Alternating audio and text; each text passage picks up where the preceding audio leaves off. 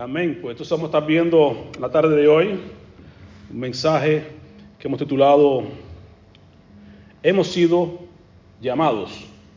¿Cuántos han sido llamados? Todos somos llamados, ¿verdad que sí? A la batalla que estaba hablando el hermano. Hemos sido llamados a esa gran batalla que Dios nos está pidiendo que seamos parte. Y después de esa batalla, pues Dios nos va a coronar. Amén. Así que seguimos hablando acá en el Evangelio según Mateo. Y entonces nos ubicamos en esta gran porción de Mateo, donde dice hemos sido escogidos. Hemos sido llamados, hemos sido escogidos, son las dos cosas que estamos viendo en este día de hoy. ¿okay? Seguimos en Mateo capítulo 10 y vamos a ver entonces este gran capítulo que Dios nos tiene preparado algo interesante para nosotros. Leemos juntos en Mateo capítulo 10, versículo 1 al 2. Todos juntos.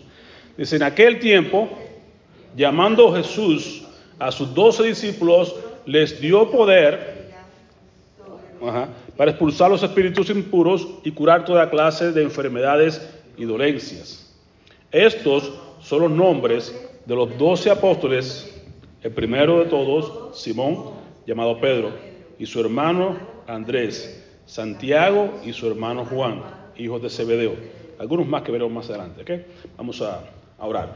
Padre, en el nombre de Jesús, te agradecemos por tu palabra de antemano, porque sabemos que hará la obra para lo cual tú la vas a enviar. No regresará vacía, sino que tú tocarás los corazones de cada uno de nosotros, Señor amado, en esta tarde, para edificarnos, prepararnos, equiparnos para hacer la voluntad tuya la semana que comienza hoy.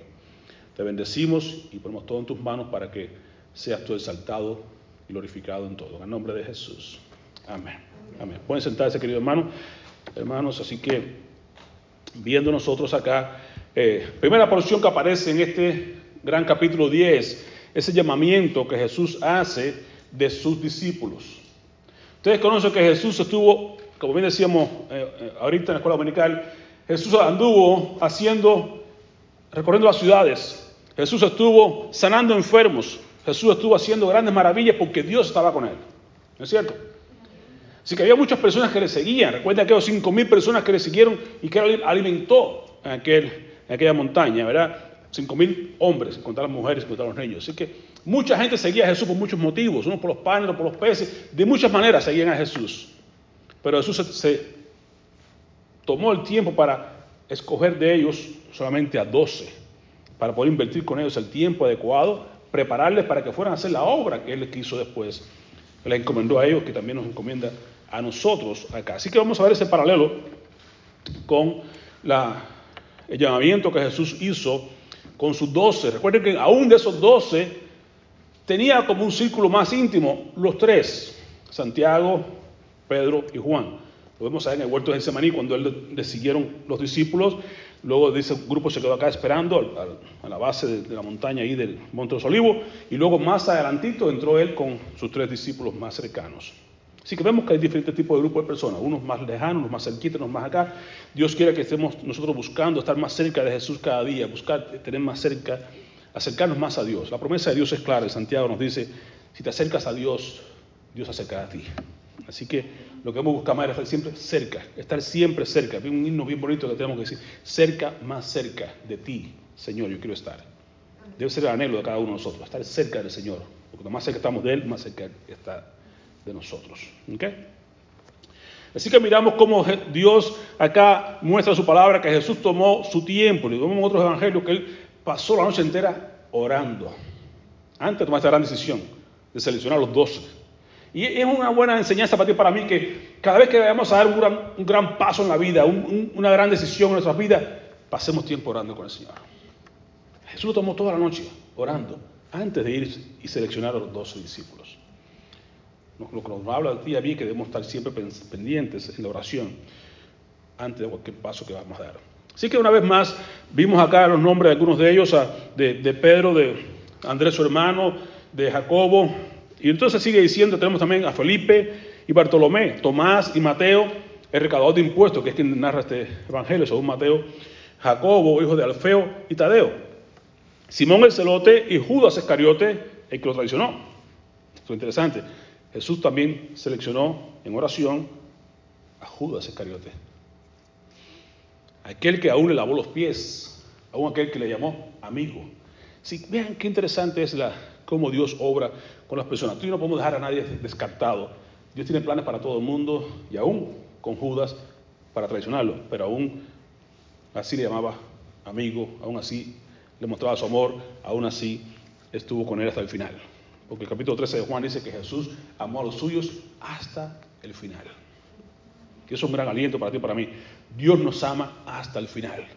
No importa cuánto fallamos, no importa cuántas veces nos caemos, no importa cuántas veces nos levantamos, cuántas heridas tenemos, Jesús te ama. Y eso es un mensaje claro, clarísimo para la gente. Jesús te ama, te ama tal como eres, te ama hasta el final, hasta que te arrepientas, hasta que tú llegas y te entregas a Él. Jesús te ama.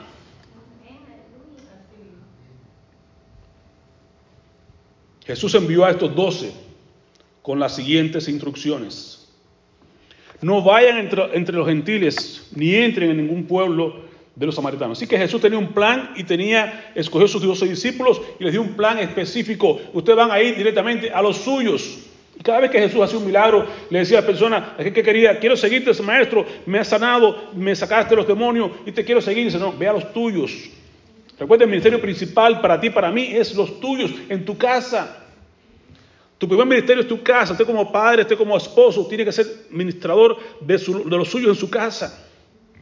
Luego Dios te dará más, Dios te dará la capacidad de ir quizás a, tu vecindario, quizás a irte overseas, tal vez puedas ir a otra parte del mundo, pero Dios quiere que tú comiences a ser fiel donde estás, que florezca donde tú estás, que ministres donde tú estás, a los tuyos, en tu casa, en tu trabajo, en tu vecindario, más adelante se va a ir abriendo, pero comienza por ser fiel y por ser obediente en lo poco, y luego Dios en lo mucho te pondrá. Ahora, el mensaje que nos da acá, aparte que nos dice hacia quién debe estar dirigido el mensaje, luego nos sigue hablando y nos habla entonces de cuál es su, su deseo. Decía Jesús, por camino de gentiles no vayáis y en ciudad de samaritanos no entréis. Sino id, de, id antes, de que no fueras a ir, porque recuerde que la gran comisión fue así. Quiero que seáis testigos, en Hechos capítulo 1, versículo 8, Ustedes me serán testigos en Judea, en Samaria, bien, Jerusalén, Judea, Jerusalén, Samaria y hasta el último de la tierra. Si vamos a ir creciendo en esa misión, pero por lo pronto, comiencen en su casa, con los suyos. Antes de ir a Samaria, antes de ir a otro sitio, comienza con las ovejas perdidas de la casa de Israel. Qué interesante porque decimos que Jesús vino a los suyos, ¿no? Al pueblo de Israel. Y nos dice acá Juan capítulo 1, versículo 11 y 12. A lo suyo vino. Y los suyos no le recibieron. Ese es lo trágico. Y lo bueno al mismo tiempo, porque si no hubiera alcanzado a nosotros los, gentiles. Pero bueno, a los suyos vino y los suyos no le recibieron. Más, pero, pero a todos, a ti, a mí, a todos los demás, que nos alcanzó la bendición, a todos los que les recibieron, a los que creen en su nombre, les dio potestad de ser hechos hijos de Dios. Qué gran privilegio el que Dios nos da de ser llamados hijos de Dios. Verá Juan nos habla de eso. ¿eh? Mirad cuán bueno y cuán delicioso es. Nos habla acerca de qué bueno es que nos ha sido llamados hijos de Dios. Todo el mundo es criatura de Dios. Dios ha creado toda la humanidad. Lo habíamos visto también en Hechos 17, que Él hizo de todo un linaje de Abraham, de Adán, hizo todo un linaje, y todo el mundo es criatura de Dios. Pero no todos son hijos de Dios. Por otro lado, mucha gente se creen creyentes o se, autonombran creyentes, y yo no discuto con nadie que diga que es creyente, porque en realidad lo es. Todos somos creyentes. Solo que unos creen en ídolos, otros creen en el gobierno, otros creen quién sabe qué, en los marcianos, todo el mundo cree en algo, pero son creyentes. No le discuto a nadie que sea creyente o no. Ahora, ¿dónde está puesta tu fe? ¿Está puesta en el Dios vivo? ¿Está puesta en Cristo Jesús, el único camino al cielo? ¿O está puesta en otra cosa? Entonces, todo el mundo es creyente, todo el mundo es criatura, pero no todos son hijos de Dios.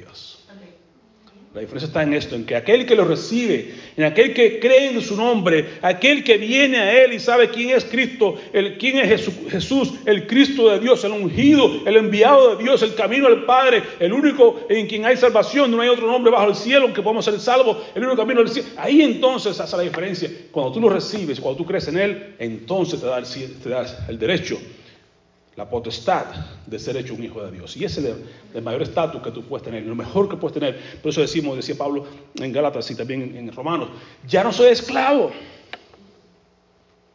del temor, ya no soy un esclavo, ahora soy un hijo de Dios. Y porque soy un hijo de Dios, soy heredero de Dios y soy coheredero con Cristo. No se cuenta qué gran privilegio tenemos nosotros. Por eso Pablo oraba en Efesios.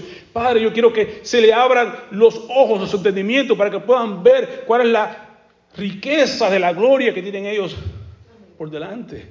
Mucha gente a veces viven como millonarios mendigos. Y persona que puede ser que tenga, vivía una persona hace un tiempo atrás en Texas y era pobre y, se vivía de esa manera y vendió su, tierra o se la compraron, no sé cómo fue el asunto, y de ahí salieron, ¿no? Y de ahí cavaron y hay uno de los grandes pozos petroleros que hay en, Texas. Vivía encima de una gran fortuna, pero vivía como, miserable porque no sabía lo que tenía. Y muchos creyentes a veces no se dan cuenta, y, yo trato de, de, explicarles muchas veces acerca de la identidad en Cristo, de la de las posesiones que tenemos en Cristo, de la posición que tenemos en Cristo. Todo eso para que la gente entienda quiénes somos en Cristo.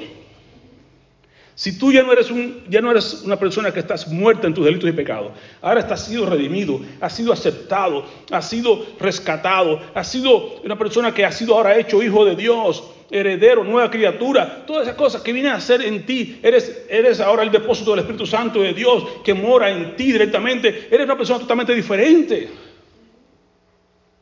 bendiciones que tenemos de ser llamados hijos de Dios. Bueno, mucha gente no va a recibirlo, mucha gente no recibió a Jesús, pero usted y yo tenemos un mensaje, y el mensaje es que Dios vino a este mundo en la persona de Cristo Jesús, no para condenar al mundo, sino para que el mundo fuera salvo por medio de él. Ahora, el que lo recibe, bendiciones, va a ser hecho un hijo de Dios. El que lo rechaza, dice la palabra de Dios, la ira de Dios está sobre él. Tu función en la mía es ser fieles al mensaje. Tu función en la mía es llevar el mensaje, como los discípulos fueron enviados a compartir las buenas nuevas que Jesús les mostró. ¿Qué les dijo Jesús? Y yendo, dice, id y ser discípulo, ¿eh? y yendo, predicad diciendo, el reino de los cielos se ha acercado sanar enfermos, limpiar leprosos, resucitar los muertos, echar fuera demonios. De gracia recibisteis, dad de gracia. Tu función, la mía, es ir y llevar el mensaje de salvación, predicar el evangelio de Cristo. El reino de los cielos se ha acercado. Tú puedes acercarte ahora a Cristo a través de la fe. Y tú lo recibiste de forma gratuita. Por tanto, dar de gracia lo que de gracia recibisteis. No vamos a, entrar en detalles. Personas tenían, estos hombres tenían este gran poder que Dios les había, les había, dado de ir a sanar enfermos, limpiar leprosos, levantar los muertos, echar fuera demonios. Y de ahí se pierde mucha gente, se han levantado muchas organizaciones y hacen ministerios acerca de esto. Pero bueno, Dios es quien sana, Dios es quien limpia, Dios es quien resucita a los muertos, Dios es quien hace toda esa obra. Tu función en la mía es ser un depósito de, Cristo, o sea, que sea Él, en nosotros, a través de nosotros. Si Él le place sanar, si Él le place resucitar a los muertos, si Él le place hacer la voluntad de Dios a través de nuestras vidas, so be Que así sea hecho. Pero tu función a mí es estar disponible como un instrumento que Dios quiere usar para mostrar su gloria. Recuerden en Juan 9, aquel que los discípulos se le presentan a Jesús, eh, los apóstoles le preguntan, maestro, ¿quién pecó, este hombre o sus padres? Jesús le dijo, bueno, ciertamente sabemos que muchas de las enfermedades son resultado del pecado, estamos de acuerdo, pero no siempre por causa del pecado. Job estaba enfermo y muy enfermo y no era por causa del pecado. Y Jesús dijo en este caso de, de, Juan 9, el ciego, no es él que pecó, no son sus padres que han pecado, lo que él tiene ha sido para mostrar, para que Dios mostrara su gloria.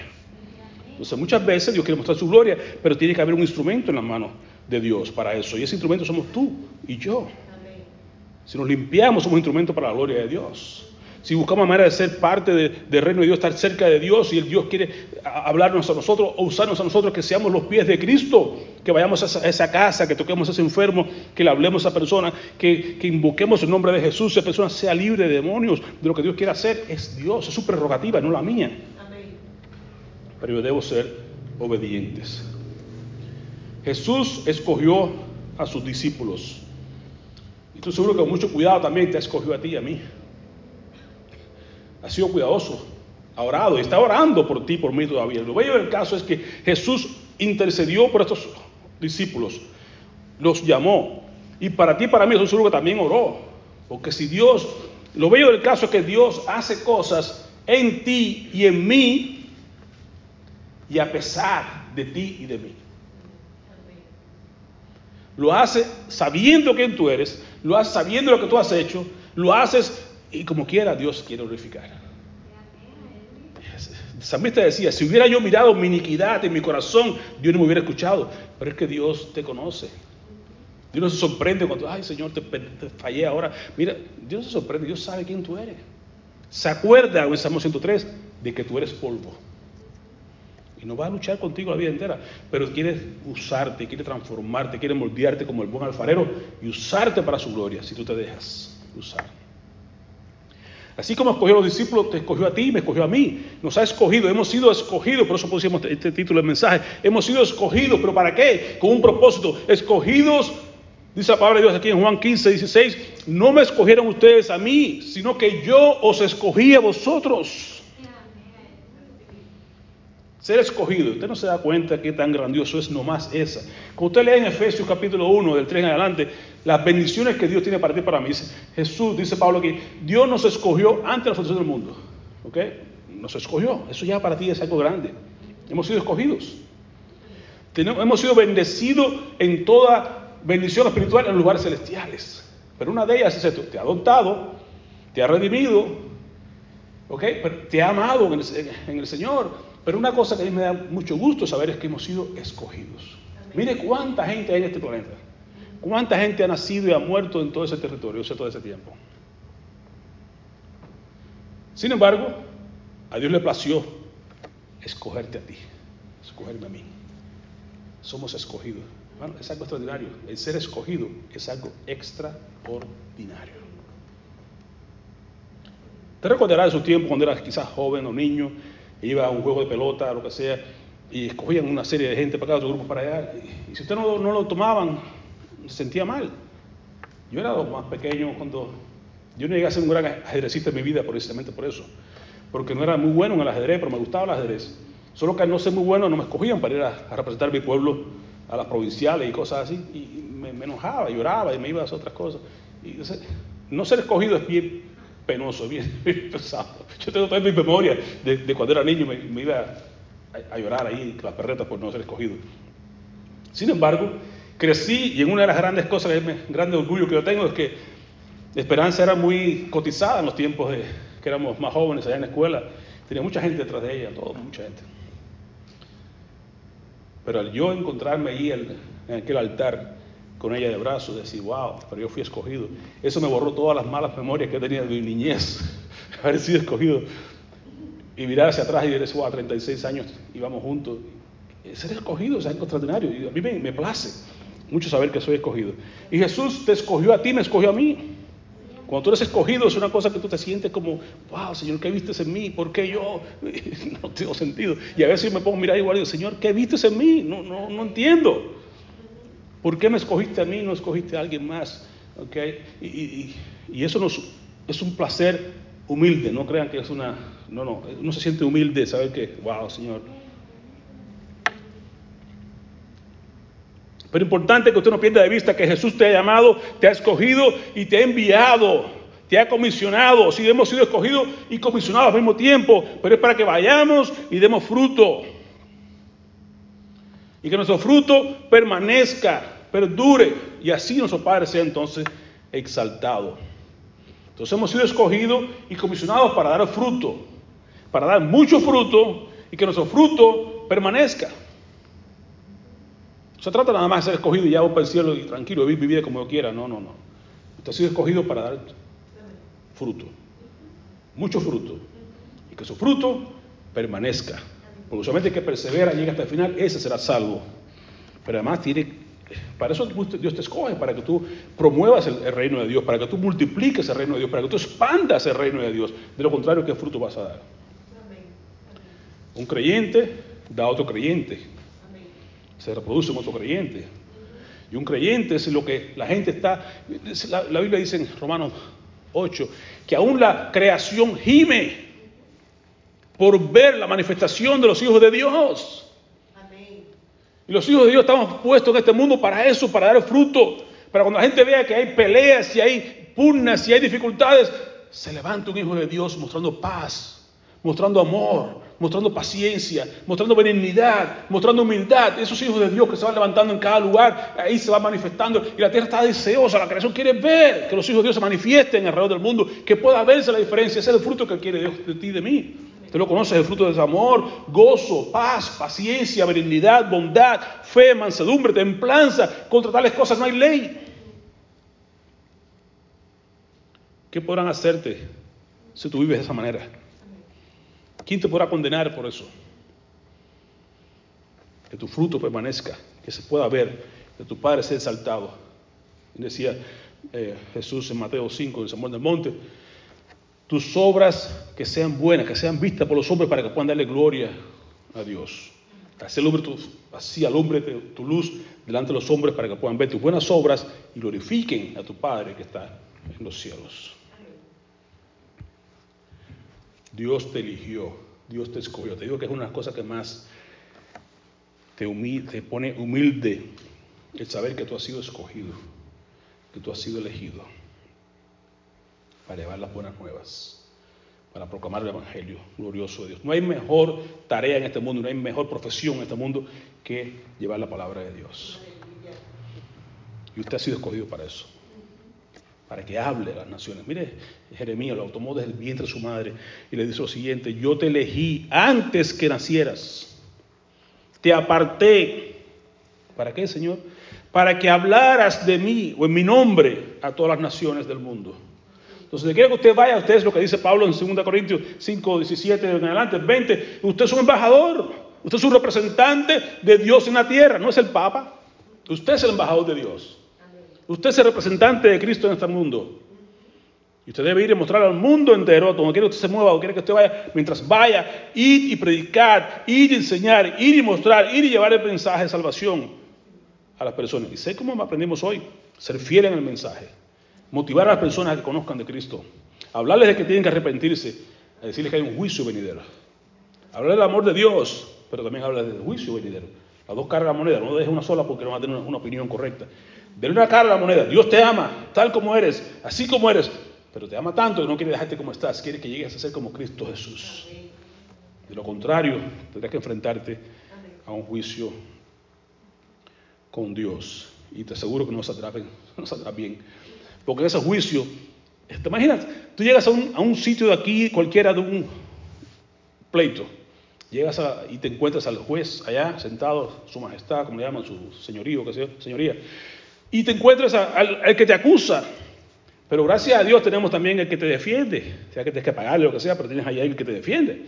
Y aquí un acusador, ¿sabes? Y el juez acá pues decide. Pero en el juicio final de Dios, ¿a quién tenemos? Al juez, Dios, y al acusador de los hermanos, el acusador, Satanás. Pero no hay un abogado que te defienda. Pero en Cristo sí tenemos un abogado. Es el abogado defensor nuestro. Entonces no hay miedo cuando tú vas delante de Dios como juez y el diablo viene y te acusa, como lo hace, pero tienes un salvador. Tienes un juez que dice, yo morí por ti. Yo pagué mi sangre por ti. Y el padre ve eso, el juez dice, bueno, está pagado todo. Absuelto. Pero en el juicio de trono blanco no hay quien te defienda. No tienes a Cristo contigo. Esa es la parte difícil. Sabemos que no es tarea fácil. Lo que les digo a los discípulos Ir y predicar el Evangelio a toda, a toda criatura, hacer discípulos a todas las naciones. Eh, tienen que ir y proclamar el reino de Dios. Tienen que hacer. La obra no es fácil. Decíamos hoy, el mensaje que Dios nos ha dado, un mensaje bello, extraordinario, pero no es fácil. Pero ¿qué pasa? Que no hay nada que sea imposible para Dios. Cuando usted reconoce y lo dice y lo, cree en su corazón, que todo lo puedo en Cristo que fortalece, no es tarea difícil. Si yo entiendo que la palabra de Dios me dice que, Efesios 3:20, que Él hace todas las cosas mucho más allá abundantemente de lo que tú pides o, tú entiendes, según el poder que actúa en ti, no hay miedo. Si como leímos, Emanuel, está Dios con nosotros. Si Él te dice, ve que yo te mando, nunca te dejaré, nunca te abandonaré, no hay por qué tener miedo. La tarea no es fácil, pero con Cristo, tenemos la ecuación, ponemos a Cristo en la ecuación, entonces está todo, va a ser totalmente diferente. En una ocasión, Él envió a, a, Gedeón, ¿verdad? Y le dijo, ve a hacer, ve con esas tus fuerzas. ¿No te envío yo? A Moisés, ve y dile a Faraón, yo voy contigo. Sí, sí, siempre, si Dios está contigo, hermano, no hay, miedo. Si Dios contigo, ¿quién contra ti? Dice Pablo de Romanos 8. Amén. Así que mira la tarea, la tarea no es fácil. Bien, Cristo le dice claramente a, a sus discípulos, ¿sabe qué? Tengan en cuenta que yo los envío, pero ¿cómo los envío? Como ovejas. Ya que se van a enfrentar, todo va a ser fácil. No, yo los envío como ovejas en medio de lobos. La tarea no es fácil, ni dentro ni fuera de la iglesia. Pero nos da un mandamiento, así que sean astutos como serpientes, pero sencillos como las palomas. No tenga temor, depende de Dios. Vive en Dios tranquilamente. No seas, como te digo, no seas una persona naive, dicen en inglés. No seas, uh, que no tengas maldad. Tienes que tener, sí, la suspicacia, tienes que tener eh, el discernimiento. Pero sé manso, sé tranquilo, sencillo, no te vayas a volver loco. Pero haz tu tarea tranquilamente en medio, sabiendo que hay lobos, sabiendo que hay personas que quieren hacer el mal. Pablo predicaba, tesalonicenses llegaban, volvían, se volvían la gente detrás de él y lo expulsaban a otro sitio y así iban caminando. Pero Dios tiene el control. Te hable, si lo reciben, gloria a Dios si lo reciben, sacude polvo sus pies, mueve a otro sitio y va avanzando. A los que dudan, trata de convencerlos, salva a los que puedas y a los que no, ten misericordia de ellos y aléjate de ellos, ni siquiera toca la ropa que ellos tienen, decía Judas. ¿verdad? Así que es importante que usted recuerde que esto es un territorio que no es fácil. La guerra no es fácil, pero la batalla es del Señor. Aleluya. La batalla es del Señor, no es mía. Yo voy a hacer la obra que Él me envía como soldado de Jesús. Y cuando yo haga la obra y Él me sigue, y Él va conmigo y Él es quien va a fortalecer y quien va... Cuando, ¿te imaginas cuando entró el pueblo de Israel a la tierra prometida? No era fácil. Había muros, había gigantes, había muchísimos hitas, ¿recuerdas? Que es el único de aquellos eh, amalecitas, que es el otro, montones de, tribus a aquella zona. Pero Dios dice, voy contigo. Yo voy delante de ti quitando a tus enemigos. Usted tranquilo, usted avance, que yo voy delante. Entonces Dios va contigo. Él te dice, yo estoy contigo hasta el fin del mundo. Qué gran garantía. ¿Qué más garantía tú quieres en tu vida que yo te diga, yo estoy contigo hasta el fin del mundo? Aleluya. La tarea, oh, qué difícil la tarea. No piensen en la tarea. Yo estoy contigo. Yo soy más grande que cualquier tarea. Ten fe en mí y yo voy a ir contigo. Yo voy abriendo caminos. Lo tuyo es ser fiel. Lo tuyo es seguir llevando la palabra. Lo tuyo es ir caminando. Lo tuyo es avanzar. Avanza confiado. Avanza sin miedo que yo estoy contigo.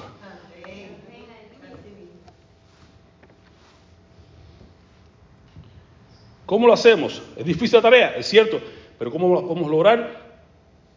Pegados a Cristo, permaneciendo en Cristo.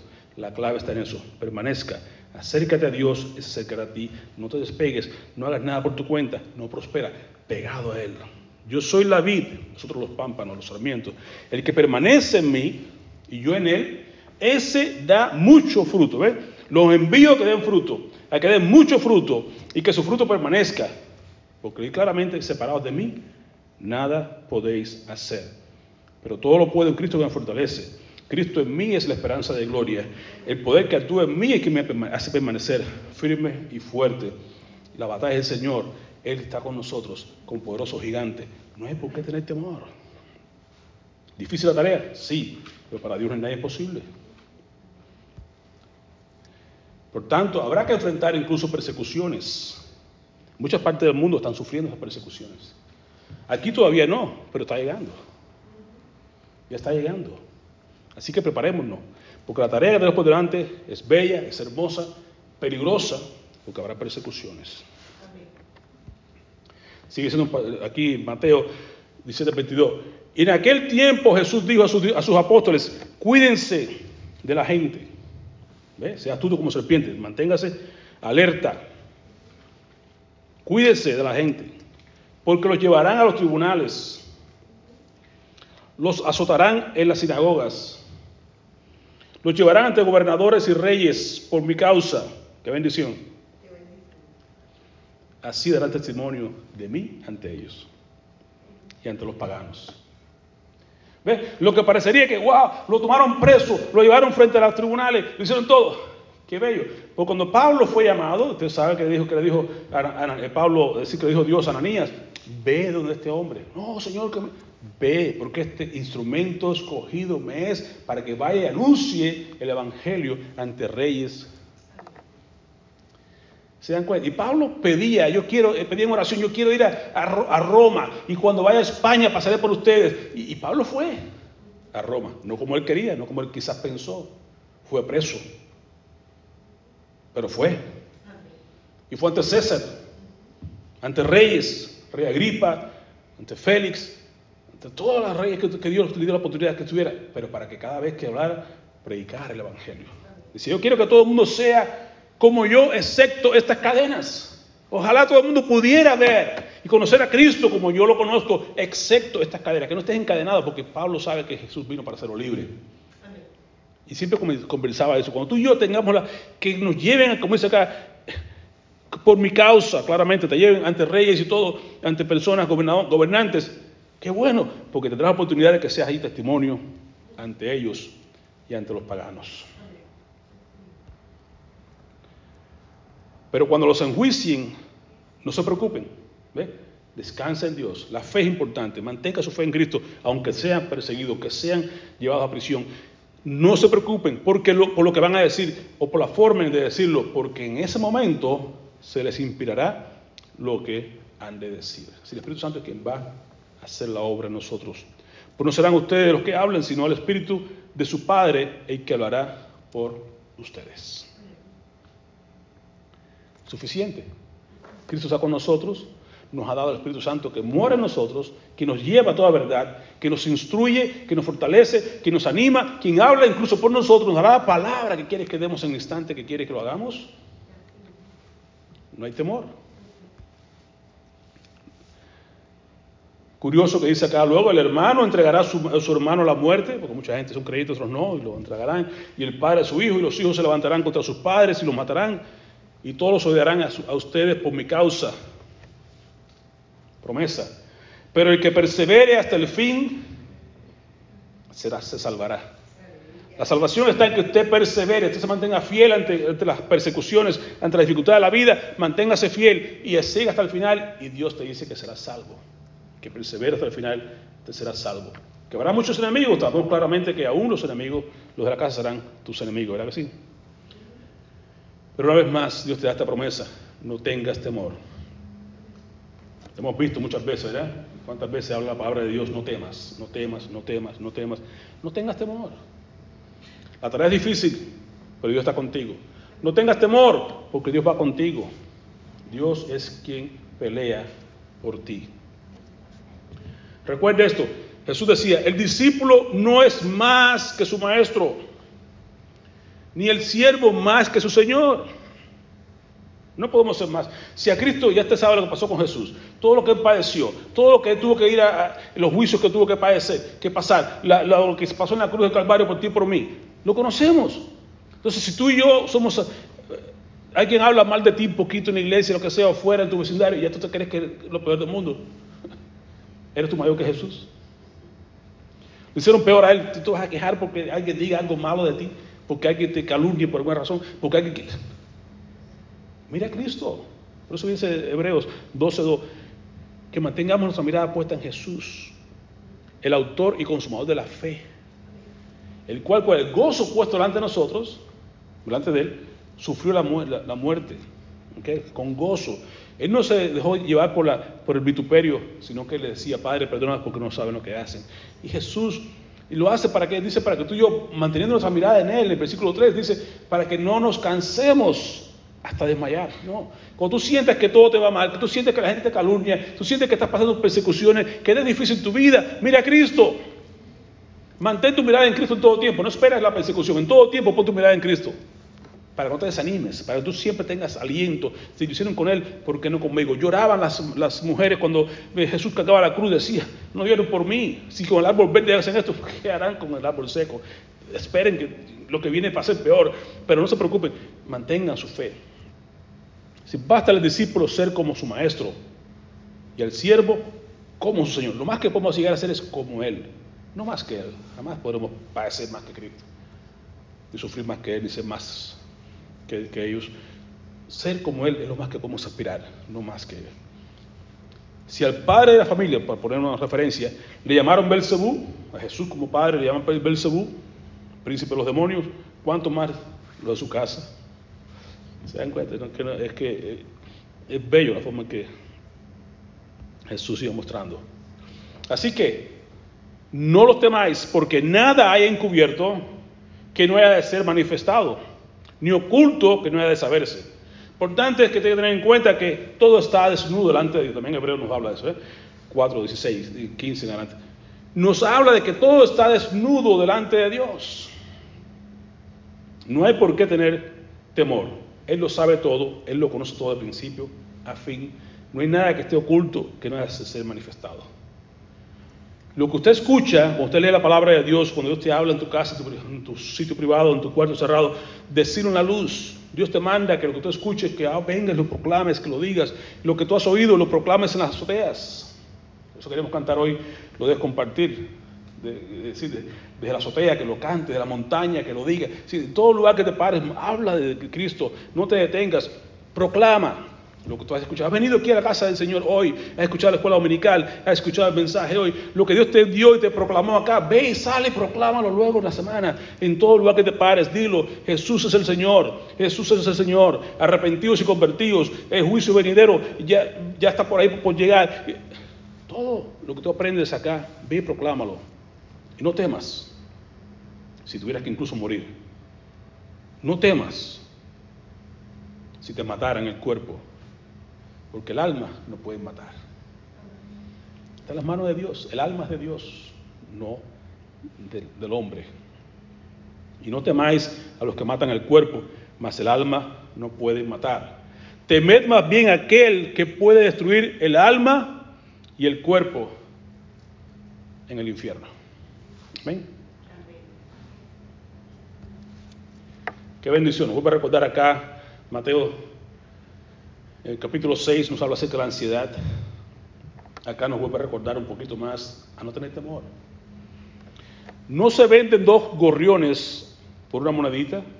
Sin embargo, ni uno de ellos caerá a la tierra sin que lo permita el Padre. Y Él les tiene contado aún a ustedes, aún los cabellos de la cabeza. Así que no tengan miedo, una vez más. No valen ustedes mucho más que los gorriones. Tu valor, ¿dónde está, hermano? En que tú eres escogido, que eres perdonado, que eres redimido, que eres hijo de Dios. El valor que tú tienes es mucho mayor que cualquier gorrioncito de eso que cae. Y aún así Dios tiene, sabe lo que pasa con ellos que caen. Aún el, Señor sabe, tus cabellos están contados, Él lo sabe todo. El Señor lo sabe todo. Es soberano, Él es omnisciente, Él es todopoderoso. Tenemos un Dios que sí vale la pena vivir y morir por Él. No hay por qué tener temor, no tengan miedo, nos dice acá. Valora quién tú eres, reconoce tu identidad en Cristo y verás que si Dios cuida las aves, si Dios cuida las flores, ¿cómo no cuidará también de ti? Así que hermano, hay costos para seguir a Jesús. La tarea es grande, la tarea es difícil, habrá persecuciones y también habrá un gran costo que pagar al seguir a Jesús. Pero hemos sido escogidos para eso, para seguirle. Hemos sido escogidos para eso, para dar fruto. Amén. ¿Cuál es el costo? Y los enemigos serán los de su casa. Gran costo, ¿verdad que sí? Tienes que enfrentarte a la gente tuya en tu casa. que te digan cosas, como le decían Jesús, está, está endemoniado, está loco, y un el enemigo no son más los afuera, son los que están en tu casa. Yo voy un poquito más allá, no siempre solamente, eh, y esto está en la escritura, ¿verdad? El enemigo solo es de tu casa, y muchas veces nos quedamos en eso, y creemos que el enemigo es de la casa, y es de la casa, y es de la casa, pero muchas veces hay que pensar y dar un paso más allá, no solamente es de la casa, el enemigo eres tú mismo. En una ocasión eh, dieron, un discurso en el Congreso cuando la Segunda Guerra Mundial le dijeron, bueno, hemos hallado al enemigo y lo hemos encontrado. Más tarde pasaron los años y un de estos que cosas cómicas, una tira cómica, pusieron así una tira cómica. Hemos hallado al enemigo y el enemigo somos nosotros. Que eran verdad. Somos el enemigo. Dios quiere hacer grandes cosas contigo. Dios quiere hacer grandes maravillas a través de ti. Dios quiere hacer ver su gloria en ti, a través de ti y a pesar de ti. Sin embargo, ¿qué pasa? Lo que determina que tú y yo no dejemos que la gloria de Dios sea vista es nuestra desobediencia. Entonces yo soy el que estoy en el camino, yo soy el que estoy en el medio. Debo quitarme del medio y dejar que sea Dios quien brille. Cada vez que yo soy desobediente al llamado, por ejemplo, este de ir a ser discípulos, no lo hago porque soy desobediente. Entonces la gloria de Dios no puede verse. Entonces no me juzgue ahora que si la gente en la casa, que si yo, no, no, tú eres el principal enemigo de, de, toda la obra. Si Dios no puede lograr un crecimiento en tu vida, no le culpas a los de tu casa, no culpas a los demás, no culpas a la iglesia, eres tú el responsable de no dejar que Dios haga la obra en ti. Entonces los enemigos son los de tu casa, es cierto porque va a traer conflicto, es cierto porque va, pero al mismo tiempo Jesús dice que traería espada, es cierto, habrá divisiones al comienzo, pero más tarde, si tú realmente eres un buen discípulo, tú realmente dejas ver la gloria de Dios a través de tu vida, eso va a convertirse al Señor. Muchos creyeron en Jesús después que fue levantado de los muertos. Vimos a Jacobo, que sería Santiago. No creyó en él todo el tiempo que en su ministerio, pero cuando Jesús se levantó de los muertos, se fue de tal manera que llegó a ser el líder de Jerusalén. La gente va a ver después si tú permaneces fiel. La gente vio, yo vi, por ejemplo, el caso nuestro en, casa cuando Esperanza vino el Señor y su permanencia me llevó a mí a los pies de Cristo. Y aunque la gente criticó en la casa y su familia la votó y todo lo demás, vinieron al Señor más tardecito. Pero es así que debe ser, permanezca. Y la gente verá que sí, que Cristo es real, que Cristo es vivo, que Cristo realmente vale la pena seguir. Y la gente va a soltar entonces, como soltó su hermana su, cabeza de, qué sé yo, de maya, que es que tenía por ahí por la casa, un diablo eso tenía por ahí. Cosas así. Deja todo eso y sigue el Señor. Porque van a ver que realmente es un Cristo vivo que vale la pena seguir. O sea, habrá enemigos. No te preocupes. La ley es lo mismo. La ley te enfrenta y es para ti tu enemigo. Te hace saber que tú eres un pecador, que eres un miserable, que eres pero a la, a la larga te lleva a Cristo. Y entonces eres salvo. Entonces al principio habrá enemigos, al principio habrá divisiones, pero a la larga da resultado. Ahora este. Si alguno quiere venir en pos de mí, tiene que negarse a sí mismo. Tomar su cruz cada día. Esto es diario, hermano. Y seguir a Jesús. Esto es todos los días. El que no ama a padre, que ama a padre o a madre más que a mí, no es digno de mí. Y el que ama a hijo o hija más que a mí no es digno de mí. No dejes que las cosas familiares se, pongan en, medio tuyo. No dejes que la obediencia tuya a Jesús sea marcada porque tu hijo o tu hija no sigan al Señor. No, si no lo siguen, allá ellos tendrán que hacerlo un día por su propia cuenta, pero usted siga a Jesús. Cuando Cristo le dijo, a, Pedro, sígueme. Y Pedro dijo, pero Señor, ¿y qué tal este? Hablando de Juan, ¿a ti qué? Tú sígueme. Esto es personal. No es para grupos. Si andamos en la misma dirección, gloria a Dios, somos un grupo. Pero si esto es personal, hermano. No pongas a creer que decía, quiero seguirte, Señor, pero déjame enterrar a mi padre. No, deja que los muertos entierren a sus muertos. No, déjame, no hagas nada. No puedes poner por delante de mí a nada ni nadie en este mundo. Entonces no para ser mi discípulo. Tú quieres ser mi discípulo, tienes que negarte a ti mismo, tienes que olvidarte de tus propios intereses, dejar a un lado tus propios asuntos, aún tu familia, porque dice claramente que aquel que dejar a madre y padre e hijo y todas las cosas va a recibir cien veces más en esta vida y la venidera. Entonces tú no puedes amar, no es que tú odies, Jesús no estaba en contra del amor a su padre, no estaba en contra de que tú honrar a tu padre, a tu madre, no, lo manda la ley, honra a tu padre y honra a tu madre. Pero es el punto de que tú tienes que llegar a amar tanto a Dios que los demás amores sea como un odio, sea como que no, que no tiene el nivel de Cristo. Es como si tú odiaras a tu padre, ¿sí? en el sentido de prioridad. Primero es Dios más que todo, y luego entonces tú podrás atender a tus padres, podrás atender a tus hijos, podrás atender a todos los demás. Pero primero Cristo. Amor supremo, único, no hay más que ese. Y esto es diario, hermanos. Tienes que hacerlo todos los días. Tienes que morir. Tomar tu cruz es morir a tu yo, morir a todos tus deseos, tus placeres, tus planes, tus metas. Morir. Y esto morir es diario. Mateo dice morir, pero Lucas lo, refuerza, por eso lo puse, porque hay que morir cada día. Hay que tomar la cruz, símbolo de muerte, símbolo de que ya no sigo más. Dice Pablo, lejos de mí gloriarme en otra cosa que no sea en la cruz de Cristo, en el cual el mundo me ha crucificado a mí. Y decía, y yo he crucificado también al mundo. La cruz es lo que hace la diferencia entre que tú seas un creyente verdadero o no creyente verdadero. Quieres andar con el mundo, no, el mundo tiene que ser crucificado, tú quieres crucificarlo y el mundo te va a crucificar a ti, no te va a querer nada contigo, no querer, está bien, que no tengas nada conmigo, no me importa, yo no quiero tampoco nada contigo, lo mío con Cristo. Entonces, ese es el costo que tiene que pagar tú y yo. Muchas veces que dejar las amistades que corrían contigo. La gente dice, como dice la palabra de Dios, muchos se van a, se van a preocupar de que ya tú no corras, dice Pedro, no corra el mismo desenfreno que también corrías junto con ellos. Ya no corran ese desenfreno. ¿Por qué? Porque ya tengo otro nuevo dueño. Aleluya. Le pertenezco a Cristo y tengo que vivir para su gloria, tengo que vivir para Él, tengo que vivir para agradarle a Él, no para agradar al mundo. Ya no voy a ir a esas, a esas fiestas, ya no voy a ir a esa tomadera, ya no voy a andar en ese tipo de cosas que andaba antiguamente. Ya eso pasó, ya está crucificado, está muerto. Ahora, muerto para el mundo, pero vivo para Cristo. Y esto es diario, no te olvides. Diario, hasta que Cristo venga, hasta ese día. Si tú quieres una vida, una forma de vida, de, tener en tu, en tu, mente todo el tiempo, es yo tengo que vivir hasta ese día de esta manera, negándome a mí mismo, tomándome cruz cada día y siguiendo a Jesús. Esa es mi tarea. Hasta ese día, hasta que Él venga, hasta que me llame a su presencia.